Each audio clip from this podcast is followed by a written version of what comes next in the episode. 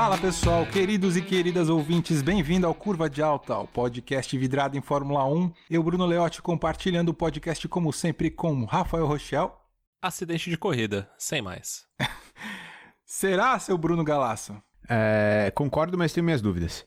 Perfeito. Como é que é? Não, esqueceu. Como é que é? é? Não concordo nem discordo, muito pelo contrário. No programa de hoje continuaremos o debate em torno da polêmica que rolou, porque muitos comentários foram feitos aí de pilotos, ex-pilotos, nossa comunidade também, muito ativa no embate entre Hamilton e Verstappen. Mas também compartilharemos outras notícias no FP1 em torno da Fórmula 1, algumas contratações, umas confirmações, algumas alterações em torno das expectativas das equipes para o ano que vem em diante e fecharemos o ringue da semana analisando o mérito e demérito entre Red Bull e Mercedes. O que, que vocês acham, senhores? Quem que tá na frente nessa história? É difícil. Max Verstappen, né? Cinco pontos. Bora lá então, galera. Vamos. Vamos.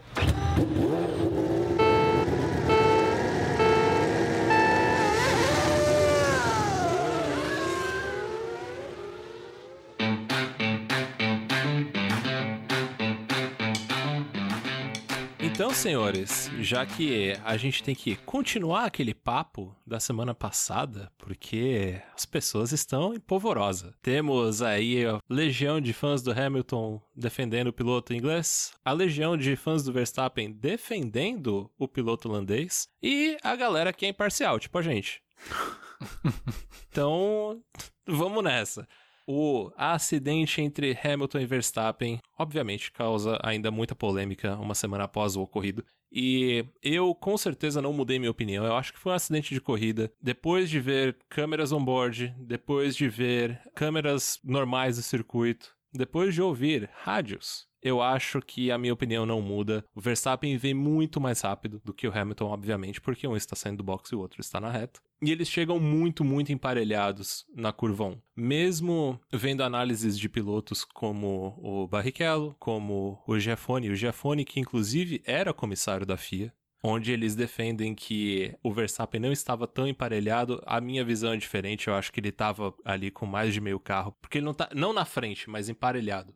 É, ele tava de meio carro ali, vai. É, por aí. Depende de qual referência tu quiser usar, porque o Hamilton abre a curva na frente, com certeza. Sim. Sim, É porque é, é uma chicane bem tricky ali, né? Ela é bem curta. Então, quando o Hamilton começa a contornar a curva, ele tá sozinho. Só que o Max vem bem mais embalado e entra ali. Então, dependendo do frame que você colocar, você vai falar que é meio carro, você vai falar que é roda rosa, vai falar que o Hamilton tava sozinho. Exato.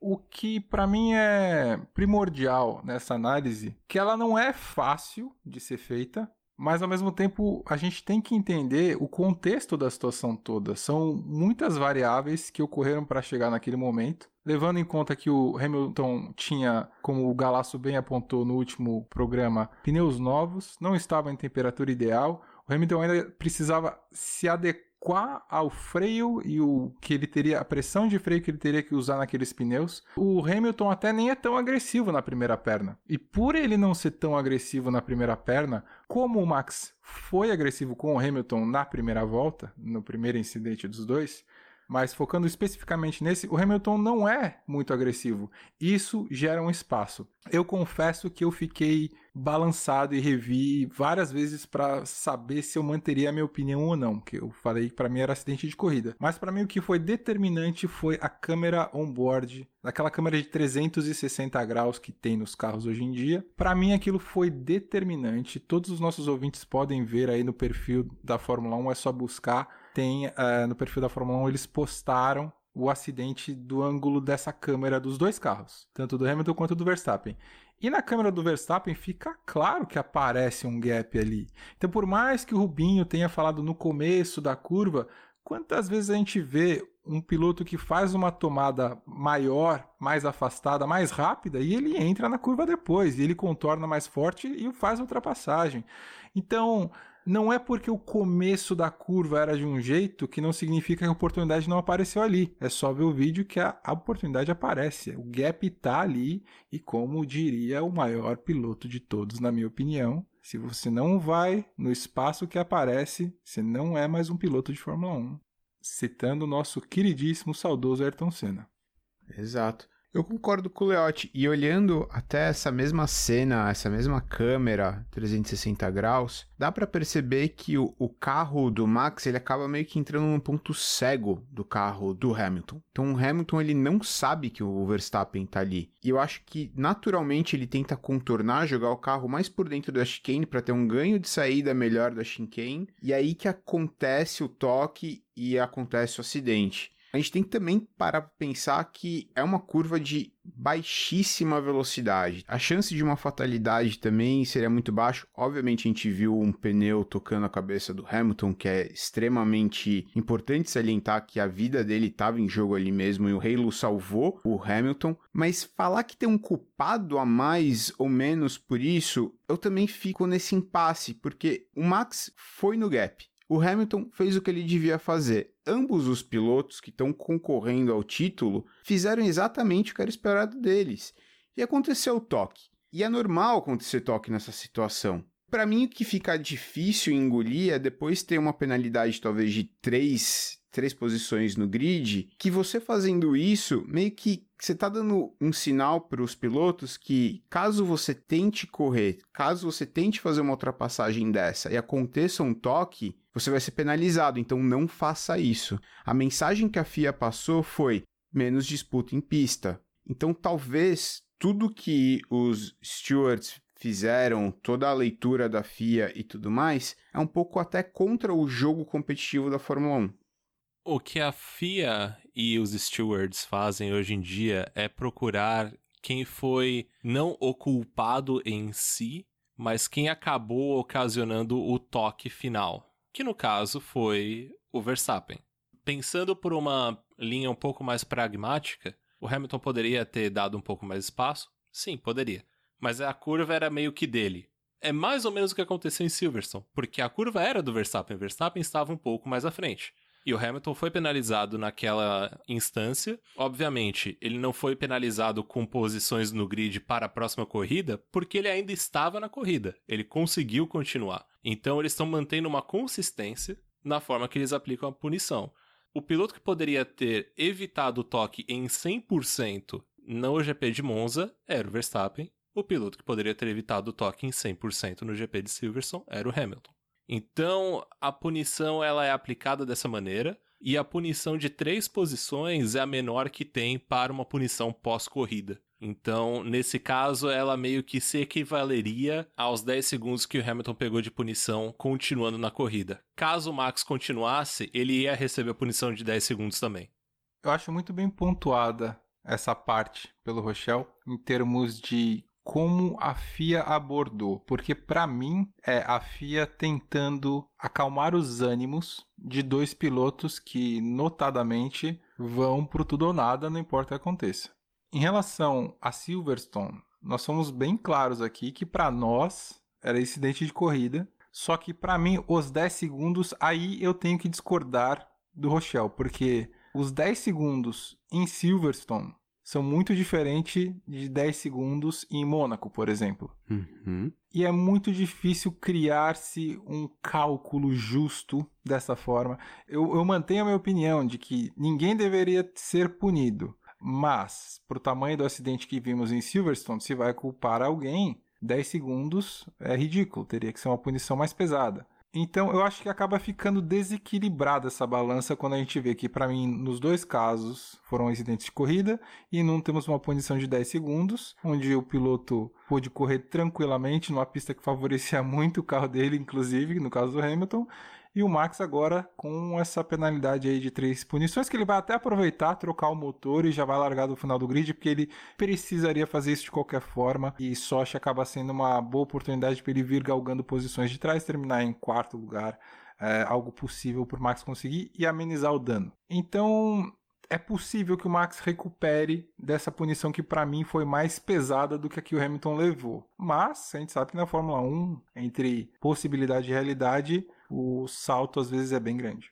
O que a gente tem que entender aqui e também explicar para o público que caso não tenha essa noção é que a FIA ela tem punições já pré-determinadas. Então não é que um comissário vai chegar e falar: "Ah, tá aqui 3 segundos para você, 8 segundos para você, 12 para fulano". Não, é 5, 10, drive-thru e stop and go. Para punições caso o carro continue na corrida. E para caso o carro não esteja na corrida, 3 e 5 punições. Na próxima corrida no grid de largada. Então, fica meio engessado dessa maneira, porque você não consegue muito bem calcular o que seria uma punição justa no sentido de como a corrida está acontecendo. Por exemplo, do Hamilton, se ele levasse um stop and go, provavelmente ele não ganharia a corrida porque o Leclerc estava muito bem. Mas não tinha como a FIA ter aquela noção na primeira volta também. Ninguém ia saber que a Ferrari ia andar tanto. Então é meio complicado nesse sentido, e aí a gente fica engessado nesse tipo de situação, que é uma situação meio infeliz, porque a gente quer ver a disputa do campeonato, mas a gente não quer esses dois se matando na pista também. Então a FIA, cedo ou tarde, ia ter que dar uma punição um pouquinho mais pegada para que os ânimos dessem uma, uma baixada mesmo. Um outro ponto que acho importante a gente trazer aqui para discussão, que acho relevante, é eu ouvi comentários até de amigos próximos meus que são muito fãs de automobilismo também, falando, questionando na verdade, se se não fosse o Hamilton, o Max teria a mesma atitude? Se fosse um outro piloto, o Max jogaria o carro da forma que fez com o Hamilton? A princípio, eu falei, não sei, eu teria que avaliar. Mas pensando a respeito, eu acredito que faria sentido que ele não fizesse a mesma coisa. Mas até porque o que está em jogo é diferente. Digamos que o Hamilton tivesse atrás do Verstappen e tivesse uma manobra arriscada para fazer que ele tivesse que passar o Danny Rick, por exemplo, pelo primeiro lugar. O risco de um acidente existe em qualquer ultrapassagem, em absolutamente qualquer ultrapassagem. Você pode errar o ponto de freada, você sempre se coloca em risco quando vai ultrapassar alguém. Que foi o que o Lando Norris disse, inclusive, na entrevista dele pós-corrida, que ele não brigou com o Danny Rick porque ele poderia acabar como Verstappen e Hamilton. Exato. E são dois companheiros de equipe. Exatamente. Então, cada ultrapassagem é um risco que se assume. E não teria necessidade do Verstappen se expor dessa forma se o concorrente direto ao título, que é o Hamilton, tivesse atrás dele. Então, se a corrida terminasse, o que importa para o Verstappen é sempre somar mais pontos que o Hamilton. E quanto mais melhor, mas não tomar riscos desnecessários. Naquela situação, se fosse o Hamilton, além do fato do Hamilton ganhar mais pontos por passar um carro, o Verstappen deixa de ganhar pontos por ser ultrapassado. Então é quase como se fosse é, uma pontuação dobrada ali. Então, muito a se perder com o seu concorrente direto e o gap apareceu. Então, com tudo isso, eu acredito que o Verstappen aceitou sim correr um risco maior. Não quer dizer que isso seja mais ou menos errado. O fato dele tomar essa decisão porque o que ele tem a perder é maior, não torna a atitude dele ilegal. Você ser mais ou menos arriscado nas suas decisões é estilo de pilotagem, não existe regra para você pode arriscar mais ou você pode arriscar menos para A ou B situação, não existe isso. É cada piloto vai decidir o quanto ele quer se expor. E eu acho que porque ele tinha muito a perder, ele aceitou se expor mais. Mas não acho que isso torna a situação mais irregular ou menos irregular. É, e será que a recíproca é verdadeira? Porque a gente vê também um Hamilton um pouco mais agressivo na saída dos boxes para tentar espremer um pouquinho o Max para a esquerda. Será que se fosse talvez o Mazepin ali ele ia fazer isso? Ah, não, Mazepin ele provavelmente ia parar o carro para não ser acertado. tá, foi um exemplo infeliz. Se fosse um Alonso da vida, entendeu? Será que ele ia tentar espremer o Alonso? Acho que não, entendeu? Mesmo em Silverstone, o Hamilton só jogou o carro ali dentro aquela hora porque ele sabia que ali era a chance que ele tinha de ficar na frente do Max. Porque uma vez que ele tivesse atrás do Max, seria muito difícil conseguir alcançar o Max na continuidade das voltas, porque a Red Bull estava muito bem e Silverstone estava estava muito difícil de ultrapassar. Dito isso, era fundamental para ele ultrapassar naquele momento e por isso que ele topou, aceitou o risco, assim como o Max topou, aceitou o risco em Monza. Exato, e a gente volta para o ponto inicial, que é os dois pilotos fizeram o que era necessário para aquele momento. Os dois correram um risco que era necessário e pagaram por isso. Então, julgar isso como um acidente que um ou outro teve mais culpa, para mim é completamente equivocado, já que ambos apostaram e colheram os frutos dessa aposta, não tem que penalizar ninguém. É a vida que segue, incidentes de corrida, bola para frente. Eu vou trazer aqui algo que eu falei também no programa passado, que foi o que o Martin Brundle falou na hora do acidente, que o Verstappen fez tudo o que ele deveria ter feito. Não havia mais nenhuma outra possibilidade para o Verstappen fazer ali naquela curva. A gente sabe que o Martin Brundle ele exalta muito o Hamilton. Ele não é um cara que normalmente dá o braço a torcer em disputas contra o Hamilton. E dessa vez ele disse isso. Eu trouxe o Felipe Giafone no começo do programa, que disse que existe uma predominância de culpa no Verstappen. Mas ele mesmo também disse que se ele fosse o Hamilton ele teria feito o mesmo, se ele fosse o Verstappen ele teria feito o mesmo. Então é meio complicado a gente colocar a culpa em um ou outro. A FIA teve que fazer isso por conta das regras dela mas eu acho que em questão de esportividade e espetáculo e entendimento do geral da situação, é um acidente de corrida e a vida deveria ter seguido. Uma coisa que eu acho que a gente deveria pensar também é o quanto a gente poderia demonizar o Verstappen no comportamento dele ao sair do carro. E eu acho que a gente não deveria demonizar o Verstappen. Porque o Verstappen não é o Vettel. O Verstappen não é o Alonso. O Verstappen não é o Daniel Ricciardo. Que pararia o carro caso algo acontecesse para ver como o Vettel já fez, né? Se o Lando Norris estava bem em Spa. Porém, o Verstappen sai do carro e ao momento que ele sai do carro, o Hamilton tá tentando dar ré. Então ele estava bem, porque se ele teve tempo de apertar o botão de neutro, apertar a embreagem, apertar o botão de ré, soltar a embreagem e tentar voltar o carro, significa que ele está 100% consciente. Que ele não tem nenhum problema, nenhum risco de vida. E o Verstappen, passando por cima do carro do Hamilton, nunca ia imaginar que o pneu acabou batendo na cabeça do Hamilton. Não tem como. O carro não tem sensor, câmera de ré, né? Para esse tipo de coisa. Então, eu acho que se alguém tá tentando demonizar o Verstappen por conta disso, eu acho que é melhor analisar a situação e pensar duas vezes.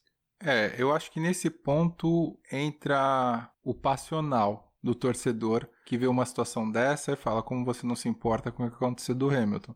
Mas sendo racional, é exatamente o que o Rochelle falou. O Verstappen sai do carro, o Hamilton tá tentando a ré, então tá tudo bem, automaticamente tá tudo bem. Eu acho que seria polido do Verstappen checar como que o Hamilton tá depois por mensagem, uma vez que ele tenha todas as informações, se fez, se não fez. Aí eu acho meio complicado você simplesmente ignorar o bem-estar de uma outra pessoa que tomou um pneu na cabeça. Acho que todo piloto deveria se preocupar, acho que todo mundo deveria checar com o Hamilton, ver se tá legal, não sei o quê. Só que o problema é que as equipes estão alimentando um clima de guerra fria que não é saudável para o esporte, porque o Hamilton participou de um evento de gala para promover jovens artistas negros lá em Nova York. Então ele viajou depois da corrida, ele comentou que ele tá com dores no pescoço, então ele ia ver um especialista. Aí o Helmut Marko já saiu falando que o Hamilton tá se vitimizando, que ele quer jogar pressão para cima do Verstappen. Tá rolando um clima nos bastidores desnecessário e é antiesportivo. Tá ficando uma coisa pessoal, uma guerra, e isso é feio pro esporte. Acho que é legal pro esporte uma rivalidade intensa, onde os pilotos se respeitam, dirigem no limite, se preocupam, mas a partir do momento que começar a virar uma caça à vida pessoal e coisas assim, acho que aí a gente já ultrapassa um limite que não nos interessa. Como se o Hamilton ganhasse algo se vitimizando também, né? O Hamilton ele não precisa se vitimizar. O cara é um dos maiores pilotos da, da história da Fórmula 1, escreveu o seu nome no hall, ele não precisa fazer tipinho para ganhar mais atenção de mídia e tudo mais. Mas ele já faz. Não, mas, mas nesse caso seria sim, mais sim, pra seria, jogar é. pressão psicológica Exato. no Verstappen de eu preciso mudar como ele deve se portar na pista, e isso afetar a forma do Verstappen de guiar. Então tem toda essa questão psicológica e o Helmut Marko atacou o Hamilton como se isso fosse uma tática para jogar pressão no Verstappen. É, como diria o Romário, o Helmut Marko calado é um poeta, né? Então... Nisso aí, acho que todos concordam. Figura difícil.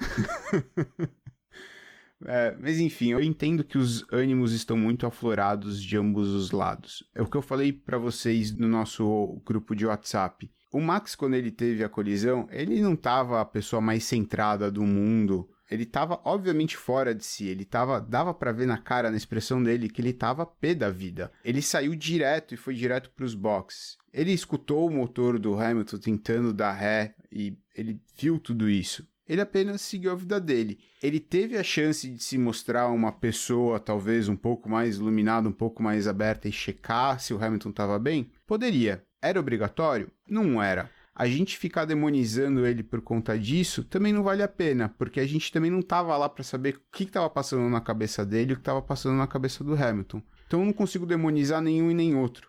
E outra, né? Um acidente a 80, 90 por hora, que na Fórmula 1 é nada. É acidente de estacionamento de shopping para eles, isso daí. Então nunca na cabeça do Verstappen tinha ficado um, tão perto de ser um acidente fatal. Exato essas coisas têm que ser levadas em conta antes da gente simplesmente sair demonizando o piloto Albi. Ou antes de colocar a culpa também na família do Piquet. Queria dizer nada. Só acho um pouco exagerado. É, existe esse comentário, né, de que o entorno do Max é um entorno muito competitivo de maneira agressiva e que isso influencia o piloto. E isso vai desde o pai dele, como ele tratava o filho quando ele perdia a corrida, a mentalidade da Red Bull, de senhor Helmut Marko que já falamos, e agora esse entorno da família Piquet. Tem tudo isso daí, mas eu prefiro não entrar nisso porque, como eu falei, não me interessa.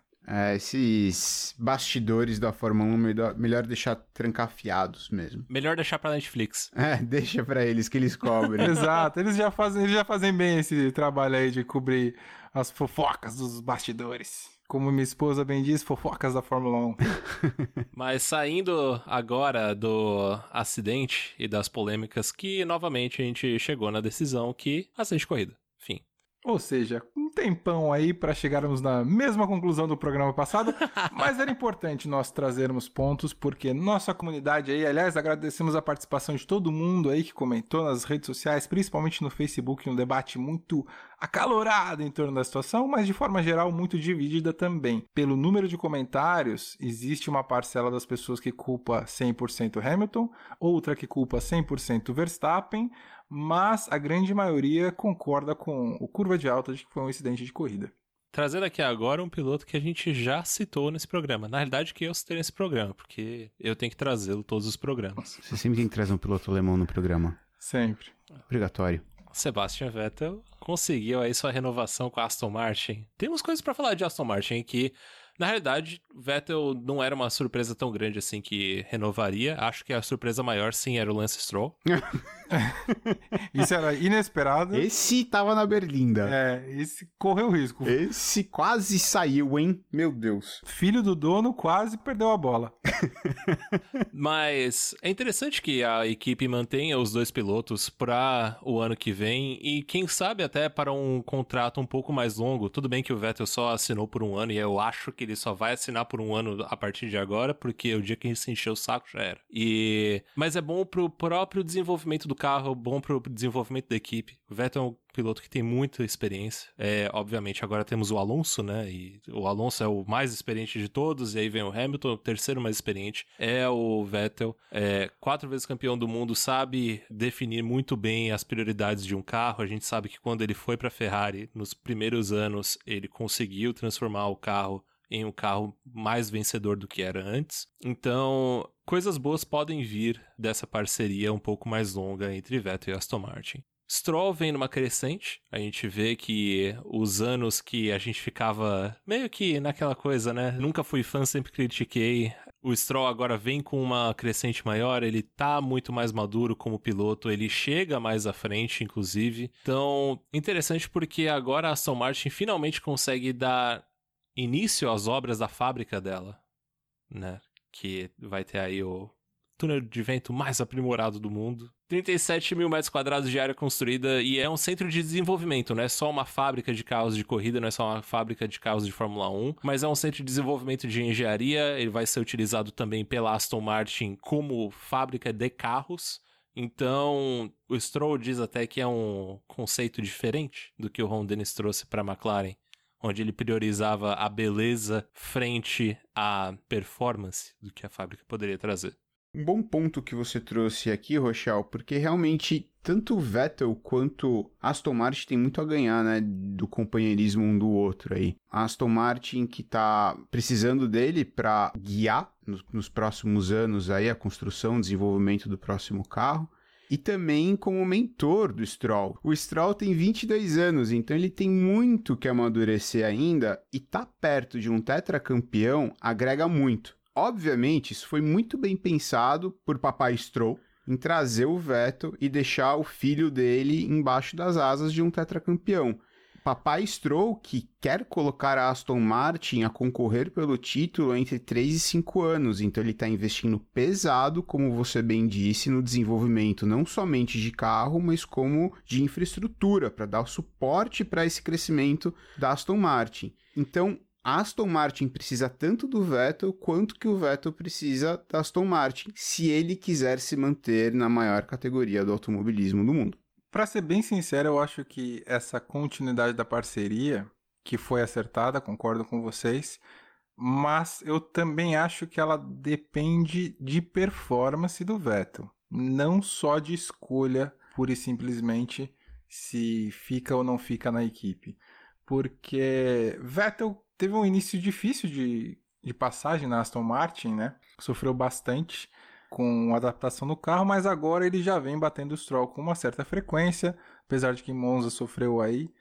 Mas o Vettel, na minha opinião, sempre mais crítica do que do meu querido Rochelle em relação ao Vettel, mas para mim o Vettel precisa recuperar um pouco de fome em pista, porque eu vejo um piloto cada vez mais educado, e para mim o grande exemplo disso foi Monza onde ele foi tocado pelo Stroll, perdeu três posições, foi jogado de lado pelo Ocon, foi tocado pelo Mick Schumacher. Então, assim, simplesmente dois terços da nova geração bateu no Vettel.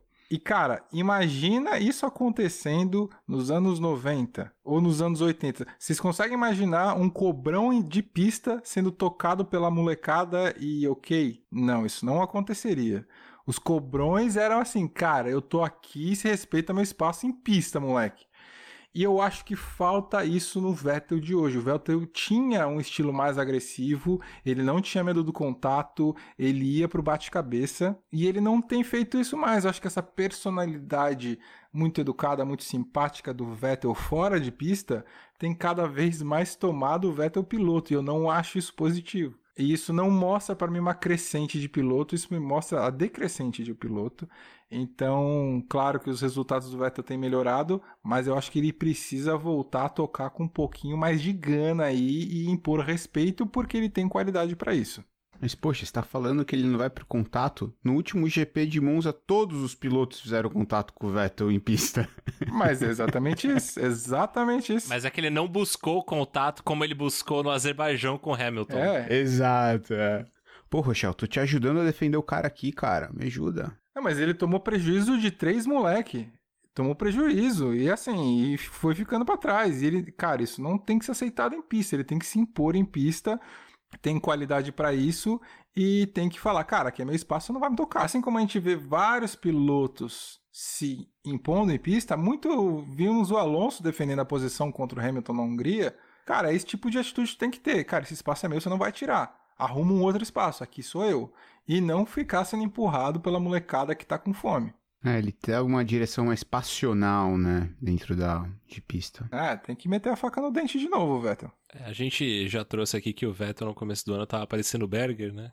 Porque tava careca e tudo mais. Carequinha. Talvez o Vettel de fato se tornou o Berger, né? Que aí tá lá só, pela, só pra pilotar e fazer piada. Então tá, tá, tá ok. Ah, esse para mim é um pouco do Kimi ainda. Eu acho que o Vettel ele fica flutuando entre é, esses dois espectros, sabe? Tem corridas que ele é extremamente agressivo e defende bem, tem corridas que ele, igual a de Monza, que ele apenas deixa os outros fazerem o que quiserem com ele em pista. Me fala uma corrida que o Vettel defendeu super bem.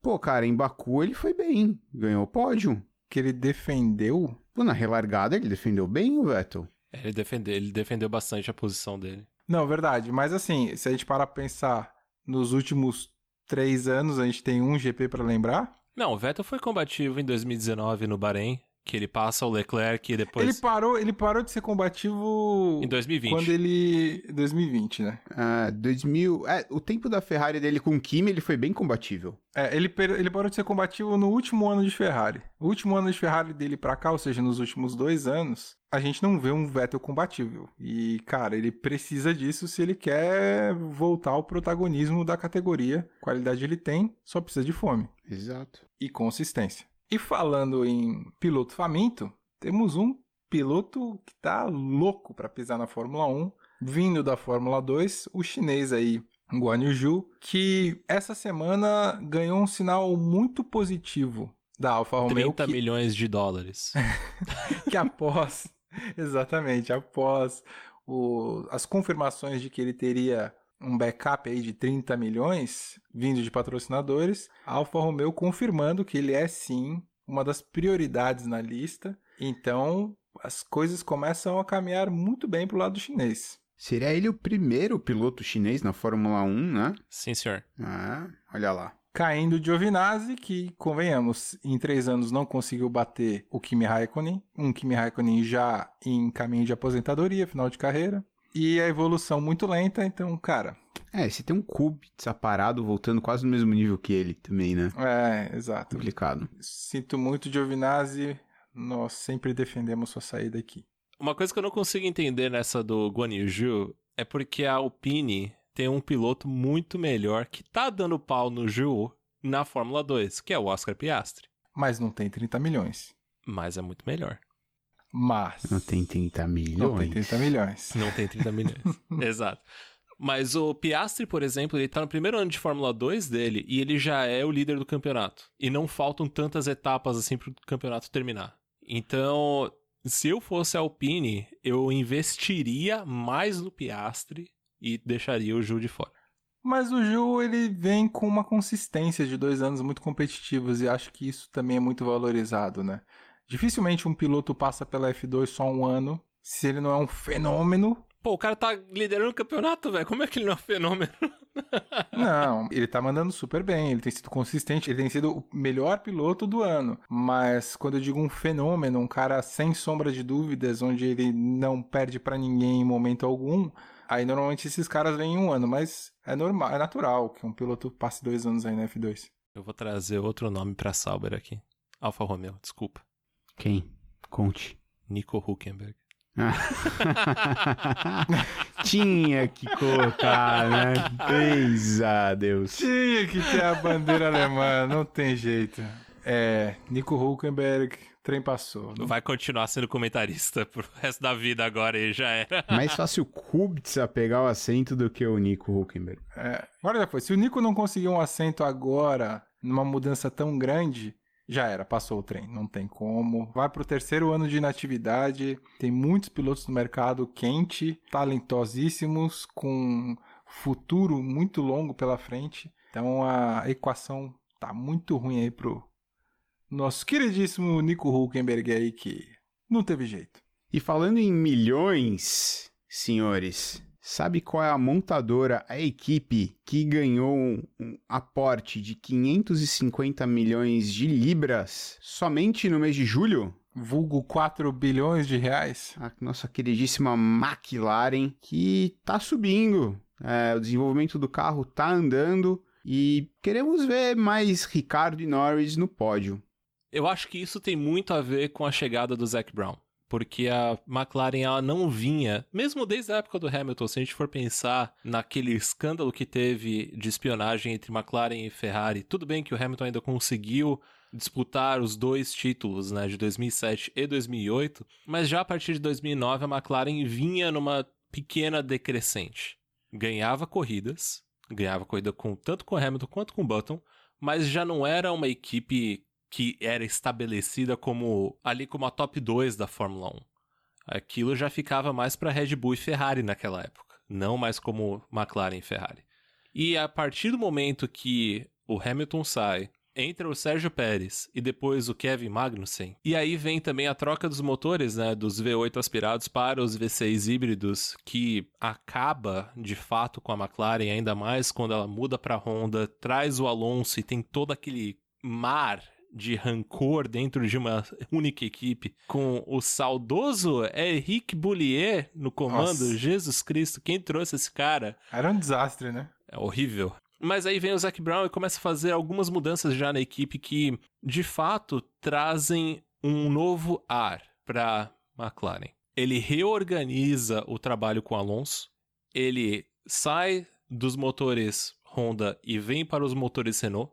Ele depois traz Carlos Sainz, traz Gil de Ferran para fazer uma reestruturação na equipe, traz também o Andrea Zaidel, que é hoje em dia o diretor da equipe, mas era o diretor de desenvolvimento da Porsche no EC, que trouxe a Porsche de volta para o Endurance como uma marca, como uma equipe de protótipos vencedora. E toda essa reestruturação, com o Zac Brown também sendo americano e pensando mais num business pensando mais a McLaren como um negócio e não só como uma equipe de Fórmula 1, ele vai e coloca o pé dele na Indy. Ano que vem eles vão ter uma equipe de Fórmula E. E eles têm esse aporte que começa a vir também. Eles começam a ter mais patrocinadores, porque desde 2014 a McLaren não tinha o patrocinador Master Master. Então, toda essa visão de negócio do Zac Brown, de trazer novas pessoas, de reorganizar a equipe e de levar a McLaren como uma expansão de motorsport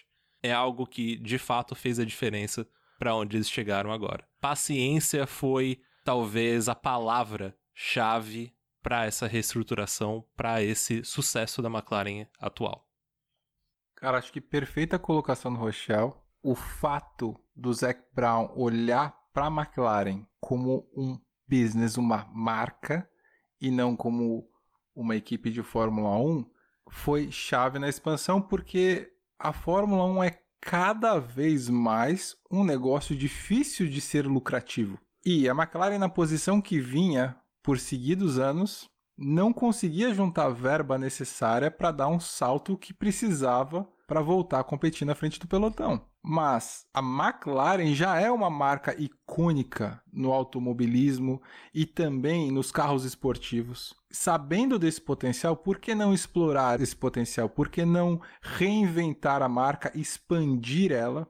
Porque Ferrari e Fórmula 1 vivem lado a lado são sinônimos de coexistência. Mas a Ferrari tem uma vida fora da Fórmula 1. Por que não elevar o patamar de uma McLaren? Longe de querer comparar, mas a importância de saber existir fora dos circuitos, saber elevar o seu poder comercial e automaticamente os acordos financeiros com patrocinadores e o que, que isso pode financiar no seu crescimento. Então, essa visão de homem de negócio genial do Zac Brown. E além de tudo, pelo que a gente consegue acompanhar, um excelente gestor de pessoas. Ele é muito humano, ele tem um trato com equipes e pilotos dá para ver que as pessoas na McLaren trabalham em conjunto e com gosto. Você se sente motivado, você se sente valorizado em estar trocando uma experiência tão importante por alguém que é igualmente apaixonado por automotores como você é. Então é de tirar o chapéu todo esse trabalho fantástico feito pelo Zac Brown desde que assumiu o comando da equipe. É muito bem colocado. Eu acho que, obviamente, o papel de negócios do Zac Brown, como vocês já colocaram, é perfeito. Mas esse lado de lidar com pessoas e com egos, para mim, é o que mais diferenciou ele, principalmente em saber lidar com o Alonso. A expectativa do Alonso era se manter um piloto ativo, ele colocou o Alonso para pilotar na Indy, sempre deixou a porta da McLaren aberta para Alonso, por mais que o Alonso trouxe muitos problemas para dentro da McLaren, como queimar o filme da McLaren com a Honda e vice-versa.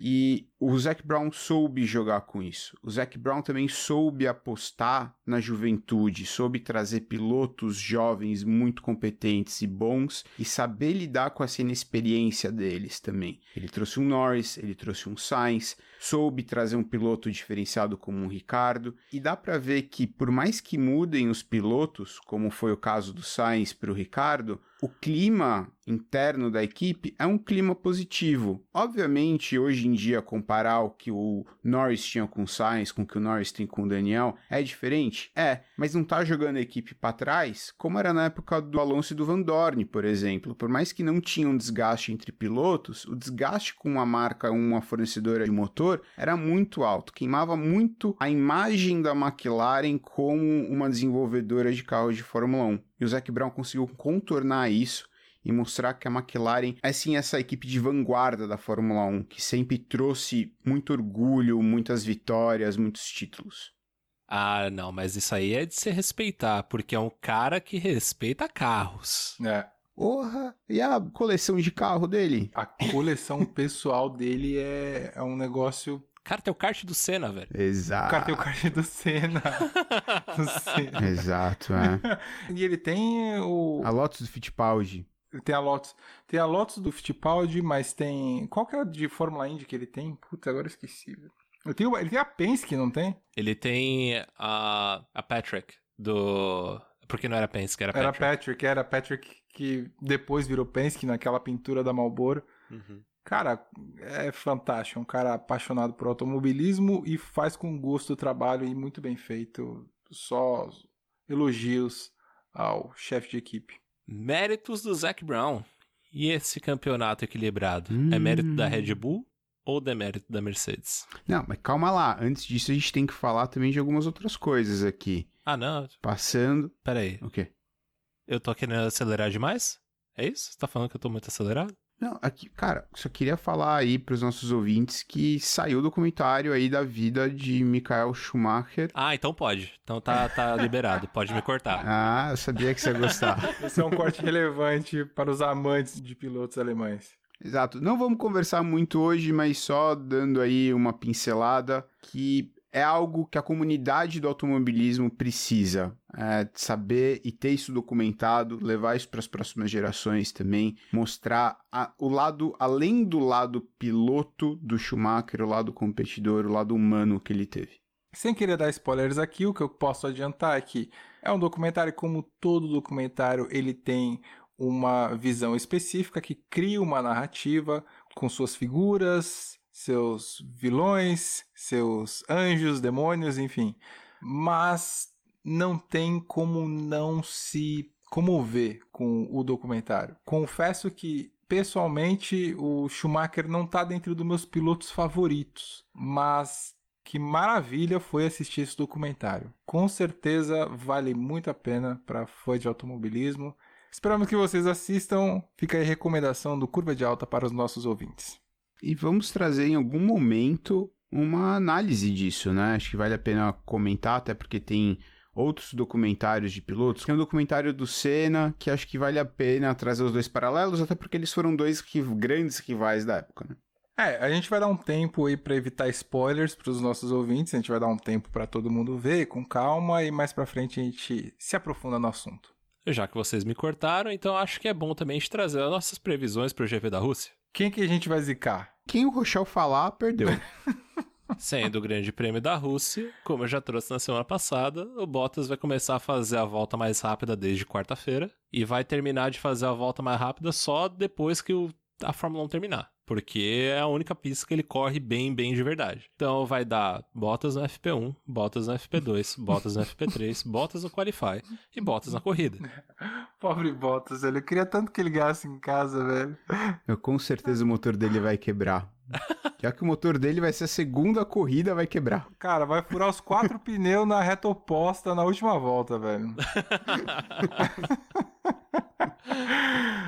E você, Leote? Cara, cara, cara. Eu também tô achando que vai dar Bottas e é por isso que eu acho que não vai dar Bottas, porque o Rochante tem zicado os pilotos, né? Uhum. Mas eu acho que classificação Bottas e na corrida eu acho que dá Hamilton. Eu vou apostar diferente só pra gente zicar pilotos diferentes. Na realidade, eu vou refazer a minha previsão da classificação. Jesus, vai zicar outro. O Bottas larga em terceiro, porque ele já fez isso antes pra pegar o vácuo e sair em primeiro. Então. Mas quem que vai largar em primeiro? Ah, qualquer um, cara. Tanto Não, faz. não, não. não, não. A gente Não, tem você que, tem que a gente- falar alguém, é, cara. É o pole e o vencedor. O Hamilton vai ser pole e o Bottas vai ser terceiro lugar. na classificação. Ah, na classificação, achei que era na corrida. Isso. Que aí ele vai pegar o vácuo do Hamilton, passar o Hamilton e disparar, ganhar a corrida. É, acho que dá Bottas e Hamilton na primeira fila, Bottas sendo pole e Hamilton ganhando a corrida. Boa. Eu acho que eu vou um pouco além aqui, hein? Eu tô achando que a Mercedes não vai ter um final de semana bom. Tô apostando minha ficha aqui na McLaren. Creio que seja a primeira vitória do Norris, mas na classificação vai dar Ricardo como pole position. Nossa, ah, pô, tava indo tão legal, velho. O Dani Rick não vai fazer pole, cara. Achei que você fosse falar Carlos Sainz da pole position, alguma coisa assim, tá ligado? É, não, se fosse, se fosse lá o, uma pole de uma Mercedes, assim, até ok. Mas Dani Rick fazendo pole eu acho bem longe, bem longe. Uhum. Pena que é a minha previsão, não a tua. Vamos pro ringue porque vocês já estão se batendo aí, então vambora. Já que a gente começou a pancadaria, bora pro ringue, boa. Vamos lá.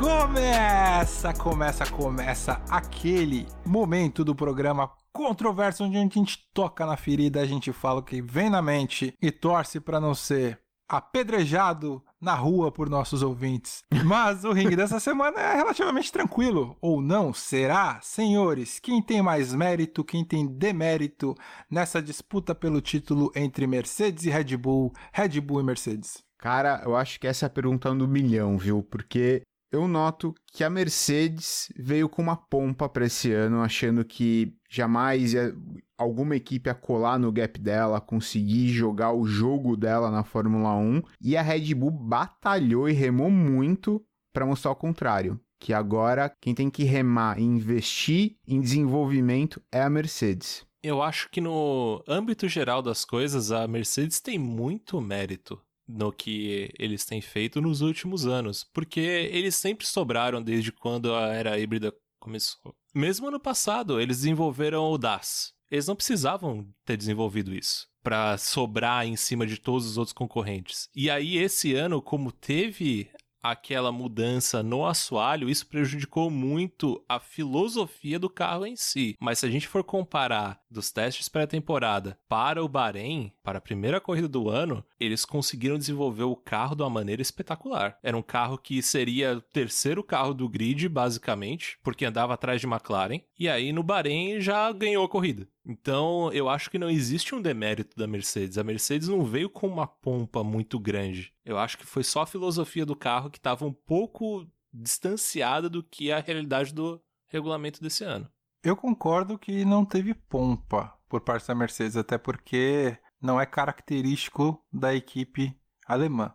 De fato, a mudança no regulamento técnico afetou muito a Mercedes. Muito, muito, muito. Então, acho que o que se mais questiona aqui é quem tem mais mérito nessa disputa.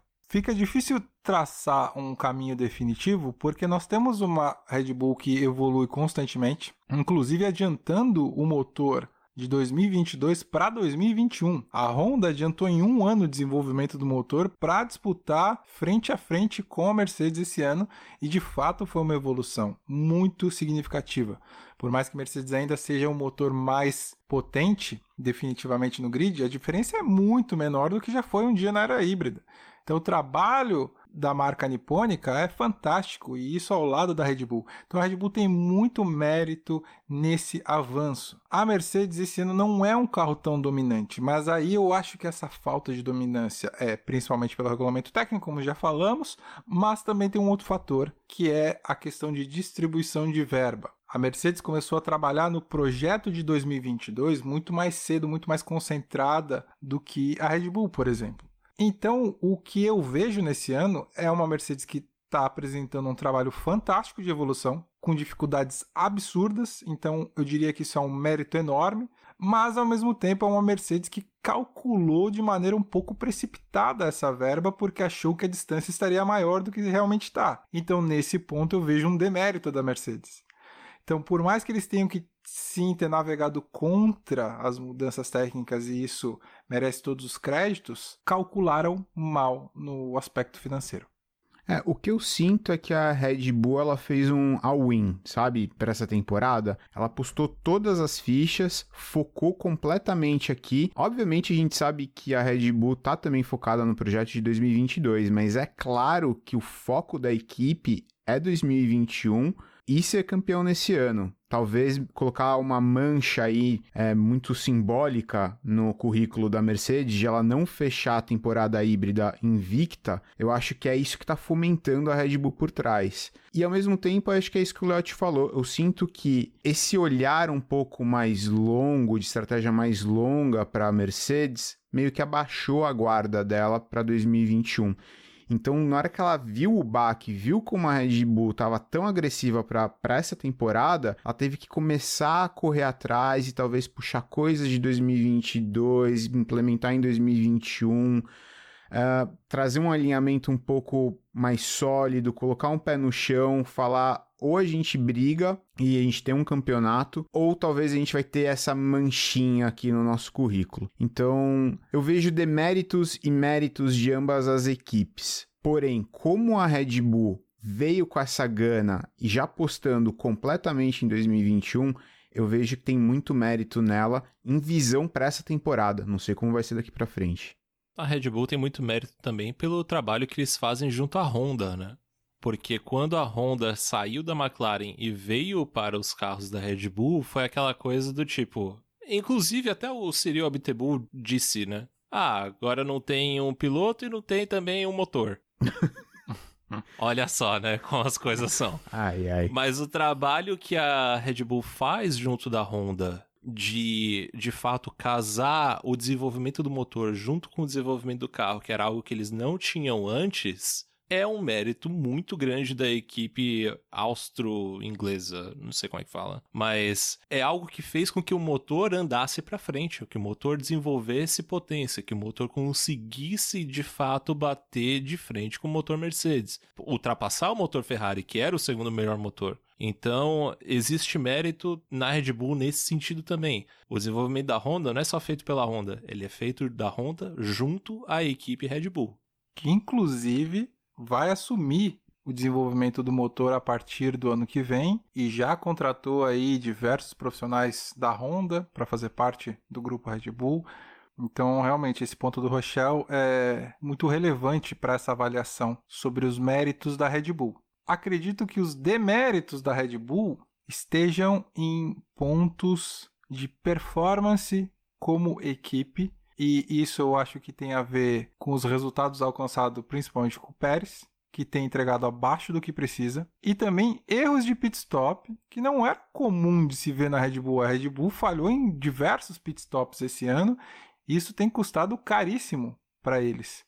Também tivemos duas corridas, pelo menos, tanto na Hungria quanto em Zandvoort, onde eles colocaram os carros em pistas em momento que o Tcheco não conseguiu abrir a volta para a classificação e sabemos que a classificação é fundamental para posicionamento do piloto disputar nos construtores. Tanto é que ainda temos nessa altura do campeonato, mesmo com a Red Bull com um carro provavelmente mais competitivo de forma geral, ainda temos uma Mercedes liderando o campeonato. Então, é aí que eu acho que vem o demérito da Red Bull, na execução.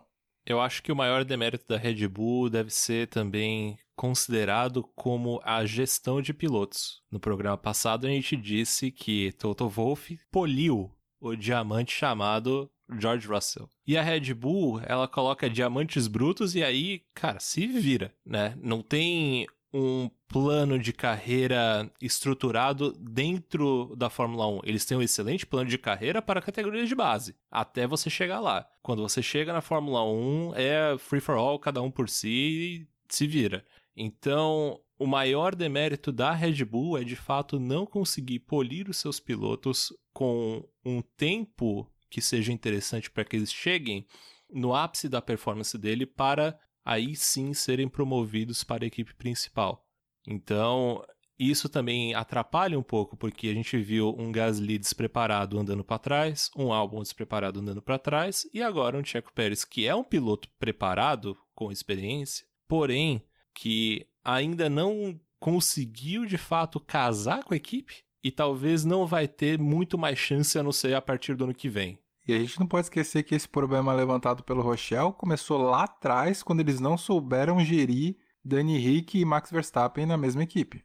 Exato. E é claro também dentro da, da atual gerência da Red Bull que todas as fichas estão em Max Verstappen. Então, tudo bem que existe um Pérez, que um Pérez que não entrega, um Pérez que não está andando naquilo que a gente espera que ele ande dentro de uma Red Bull, mas também fica claro que a Red Bull não está muito afim de ajudar o Pérez nesse momento. O foco está no Verstappen e talvez vão queimar o Pérez para tentar colocar o Verstappen como campeão de 2021. Então eu não sei até onde isso ajuda tanto a equipe agora. É, Obviamente, o Pérez tem contrato até o final de 2022, o que dá um pouco de fôlego para ele, até mesmo para ele tentar tirar um pouco dessa pressão de cima dele. Mas a gente sabe que se a Red Bull tiver que pisar, entre aspas, em cima desse piloto, ela vai fazer, porque ela já fez isso com o Gasly, ela já fez isso com o Albon.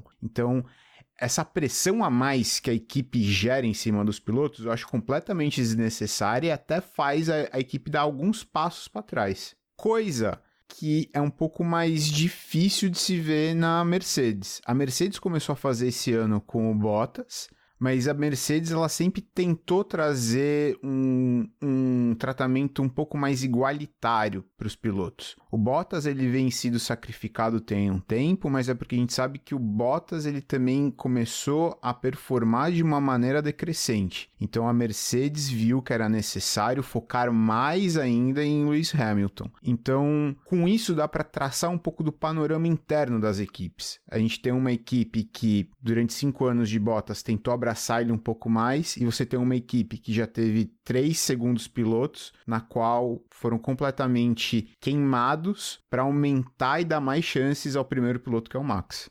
É, porque a Mercedes não vai pegar o Bottas e jogar para Williams no meio da temporada. Exato. Igual a Red Bull faz de jogar da Red Bull para AlphaTauri. Exatamente. Então, pode ser que a Red Bull estivesse até num lugar um pouco mais confortável frente à Mercedes, caso eles dessem continuidade ao trabalho que eles fazem com os pilotos. Isso poderia ter acontecido até antes, porque se você adequa um piloto ao seu jeito de trabalhar, esse piloto vai trabalhar melhor, ele vai desenvolver melhor o carro. Então pode ser que esse carro que a gente está vendo agora de 2021, ele pudesse ter chegado para o ano passado. Então, aí nós teríamos dois anos de embate entre Mercedes e Red Bull, não um só. Então, Red Bull tem mais deméritos do que méritos nessa parte de gestão. Na parte de gestão, realmente é bem disparelho, assim, quando a gente olha de uma equipe para outra, né? Porque, mesmo salientando esse ponto do Rochelle, se eles conseguem gerir Danny Rick e Max Verstappen bem, e ambos estivessem na equipe ano passado, o Max entregava mais que o Bottas. E o Danny Rick e o Max entregavam no mesmo nível. Então, poderia muito bem ter dois pilotos ali somando mais pontos do que o conjunto Hamilton e Bottas, talvez, entendeu? É, nas vitórias que o Max teve, quantas talvez o Dani Rick não fosse uma opção, uma alternativa estratégica para a Red Bull em corrida, o quanto não iria minar o campeonato da Mercedes. E a Mercedes, que era aquela equipe perfeita que não cometia erros, na verdade era uma equipe que não cometia erros porque não tinha pressão. Esse ano com pressão ali da Red Bull no colarinho, estão cometendo vários erros também. Mesmo no pit stop do Hamilton e Monza, tantos outros que a gente viu de estratégia, chamar no momento errado, largar no momento errado na pista. Então, é natural. Então, essa gestão da Red Bull falhou muito, tornando essa demora maior. Mas, para o campeonato atual, se for para analisar que ambas têm méritos e deméritos, o que, que vocês entendem que foi mais determinante? Um mérito de uma delas ou um demérito de uma delas? Cara, eu acho que a Red Bull ela conseguiu, obviamente, o regulamento favorece o estilo do carro da Red Bull e a Red Bull conseguiu usar isso melhor. É, eu sei que como o Leotti bem falou aqui, que o regulamento bateu um pouco de frente com o carro da Mercedes, mas a Mercedes ela sabia do regulamento antes do, do início do ano, então ela poderia tentar já ter trazido isso de alguma forma, implementar isso no projeto do carro. Eu acho que a Red Bull saiu com o pé direito na frente. O mérito aqui está um pouquinho maior para a Red Bull, mas o campeonato está muito aberto ainda. Isso pode mudar a qualquer corrida. O que a gente está falando de mérito e demérito pode completamente se inverter, porque do jeito que estão utilizando o Bottas e o Pérez e como a gestão está um pouco semelhante em ambas as equipes, o erro que uma cometeu pode favorecer a outra e vice-versa. Então o jogo pode virar. Ou então o erro que uma cometeu, a outra também comete na mesma corrida, como aconteceu em Monza. Exatamente. Proporcionar essas histórias cinematográficas pra gente. Mas o que você disse sobre a Mercedes já ter começado a trabalhar e saber da mudança de regulamento posteriormente, é um pouco complicado de você fazer uma análise do grid inteiro, porque você só tem os seus dados de simulação. Então, eles sabiam que eles eram mais lentos, mas o regulamento era para fazer todo mundo mais lento. Exato. Então, não tem como você saber que a Red Bull ganhou, sei lá, um segundo com esse regulamento novo. Então, é um pouco mais complicado de fazer uma análise desse tipo. Eu acho que, de fato, se eu fosse pegar uma coisa que a Mercedes tem de demérito esse ano, foi de não testar múltiplas filosofias de construção de carro. É complicado. Principalmente quando você tem um teto de orçamento, né? É bem complicado. Mas se eles tivessem testado com um reiki um pouquinho mais alto para ver se haveria alguma perda de performance ou ganho de performance, talvez eles viessem um pouquinho mais preparados. Então, eu acho que esse poderia ser um demérito. O mérito deles é que eles conseguiram fazer esse carro dar um 720, não foi nem 180, 360, nada disso. Deu 720. Com twist carpada no final. Ele saiu do carro que andava muito para trás para ser um postulante a título. E ainda é o carro que está na frente nos construtores. Nessa altura do campeonato, porque como o Galasso bem falou, as coisas podem mudar, mas nessa altura do campeonato, minha leitura é que é a seguinte: era previsto que os carros de reiki baixo sofreriam mais com a mudança. Já era. Não, não sabia se exatamente a distância que seria, mas já era cogitado que os carros de reiki baixo, que é o caso de Mercedes e Aston Martin, sofreriam mais. Então, sabendo disso, eu acho que a Mercedes sim tinha que ter alocado mais verba para o desenvolvimento do carro esse ano para não sofrer o que sofreram. E por isso que eu acho erro de cálculo. E logo de cara para mim isso deixa notória a importância desse demérito, porque nós tivemos na Áustria, por exemplo, uma corrida completamente seca, uma McLaren classificando na frente das Mercedes. E isso mostra. Segurando Mercedes também. E, e, segurando Mercedes na corrida. E isso mostra o erro de cálculo da Mercedes na necessidade de desenvolver o carro. Porque as equipes que vinham de trás, não só a Red Bull, estão em desenvolvimento. A gente vê uma Ferrari em plena ascensão, uma Alpine também andando para frente. Então, várias equipes evoluindo o carro muito mais do que a Mercedes tem conseguido evoluir, também por causa do alocamento de verba. Então, para mim, isso é um erro mais importante. Dito isso, a execução falha da Red Bull faz com que a Red Bull ainda esteja atrás da Mercedes. Então a gente pode falar do A, B, poderia ser direita, poderia ser esquerda, mas e o resultado? Aquela história que a gente brincou do Pérez e do álbum. Ah, o álbum largava em oitavo, ficava em oitavo. Ah, o Pérez larga de vigésimo para chegar em oitavo. Se o resultado é o mesmo, então é isso que vai contar no final das contas. E no final das contas, a gente tem um carro melhor, que é a Red Bull, mais equilibrado, mais competitivo em mais diferentes pistas e que não consegue ser líder dos construtores. Então a execução falha da Red Bull é um demérito enorme para eles não estarem liderando, afinal são o carro mais competitivo. Então, na minha visão, o maior demérito de planejamento é da Mercedes, sem dúvida, mas o demérito maior de todos, que é o resultado, vem da Red Bull. E isso ainda tem tempo de ser mudado, claro, mas até agora, para mim, a equipe que, por mais que por um lado esteja sendo excelente no desenvolvimento do carro, o que, que você faz com esse carro? E aí eu acho que a falha é muito grande. Pro ano que vem você joga fora, né? Porque não tem nada a ver o carro desse ano com o ano que vem. exato. Não, exato. não joga fora, pô. Coloca de exibição na sua fábrica. Poxa. Se ganhar os construtores, Se coloca de exibição. Põe aqui na minha casa. né? É, eu acho que o que deixa bem claro esse. O que o Léo te falou de a Red Bull ter um carro melhor, só que o momento da equipe não ser o melhor, é essa pausa que tivemos agora no, no calendário. A Red Bull, que saiu de uma competição bem igual com a Mercedes, voltou com um carro superior, mas dá para ver que por conta da mentalidade não tá conseguindo abocanhar os pontos que precisa. Tudo bem, vamos tirar a Bélgica aqui, mas se a gente colocar os erros que aconteceu é, na Holanda e os erros que aconteceu em Monza, principalmente no pit stop de Monza, fica claro todo esse desarranjo por trás da equipe. É, e mesmo a classificação do Pérez em Spa. Exato. Isso também contou, contou pontos também no final das contas. Exato. Eu acho que essa questão do pit stop de Monza tem a ver com o novo procedimento que as equipes têm que demorar um pouco mais para trocar os pneus. Então, aparentemente, no próprio pit stop do Max parecia que a roda estava presa, mas o sinal ali em cima ele não mudava. Então, talvez fosse um erro até de sensor né? Que é, o sensor não estava replicando para dar o, o gol, para dar a informação para o Max sair. Então, de fato, tem algumas outras coisinhas que aí é gestão FIA, que foram mudadas durante o campeonato, que estão é, fazendo com que alguns desses erros aconteçam também. E vocês, caros ouvintes, qual a opinião de vocês sobre essa batalha de gigantes que temos hoje, que está fervendo e está mantendo o nosso calendário tão aberto, tão disputado? Dessas dois gigantes, quem tem mais mérito, quem tem mais demérito nessa disputa? Compartilhem sua opinião aí, deixem seu comentário nas nossas redes sociais, de repente mande um e-mail pra gente, curvadealta.gmail.com participe com a gente. Gostamos de ouvir as mensagens, acompanhando nossos ouvintes, nossos ouvintes, vocês são muito importantes para nós. Curva de Alta vai ficando por aqui. Até semana que vem e um grande abraço, pessoal. Até semana que vem e ficamos aí já na expectativa para o GP da Rússia. Isso aí, pessoal. Até a próxima. Foi um prazer.